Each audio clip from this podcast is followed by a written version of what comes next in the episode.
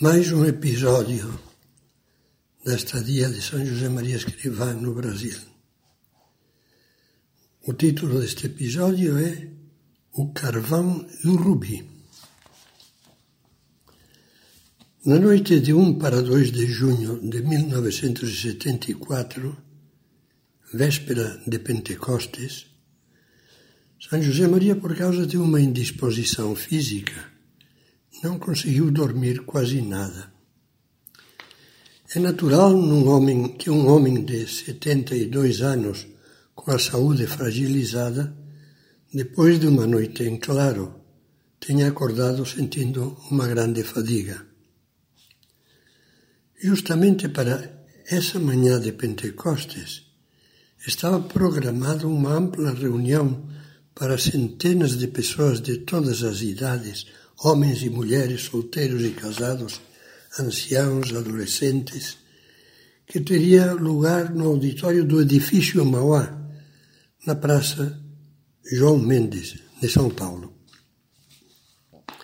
Mal começou a tertúlia, vários dos assistentes ficaram assombrados ao verificar que nunca tinham visto Monsenhor Escrivá tão bem disposto, transbordante de vitalidade e alegria ágil de pensamento e de palavra.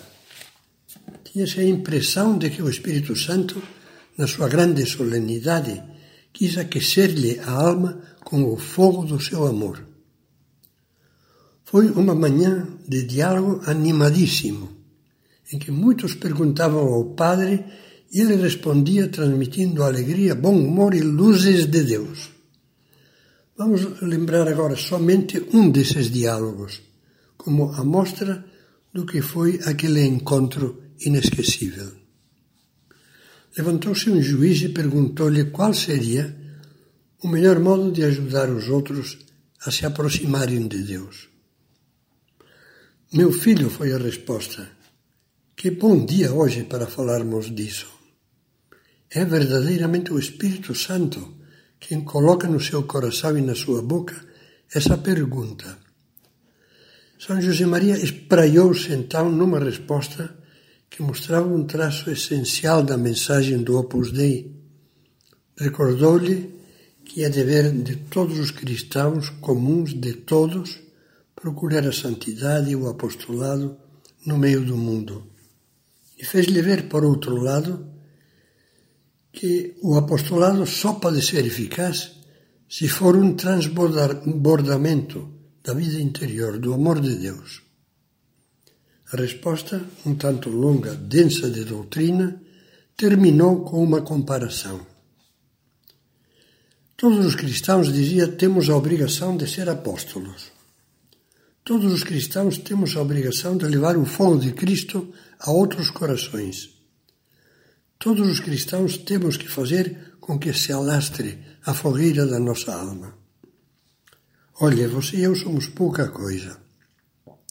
No fundo do meu coração, vejo-me como uma espécie de nada. Vamos dizê-lo com uma comparação.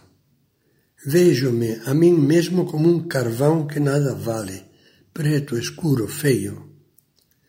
Mas o carvão metido no fogo se acende e se converte numa brasa. Parece um rubi esplêndido. Além disso, dá calor e luz.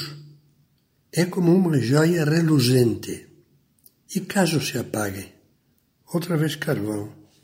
E caso se consuma, um punhado de cinza, nada. Meu filho, continuava, você e eu temos de inflamar-nos no desejo e na realidade de levar a luz de Cristo, a alegria de Cristo, as dores e a salvação de Cristo a tantas almas de colegas, de amigos, de parentes, de conhecidos, de desconhecidos, sejam quais forem as suas opiniões e coisas da terra, para dar a todos um abraço fraterno. Então seremos rubi aceso e deixaremos de ser esse nada, esse carvão pobre e miserável para sermos voz de Deus, luz de Deus, fogo de Pentecostes.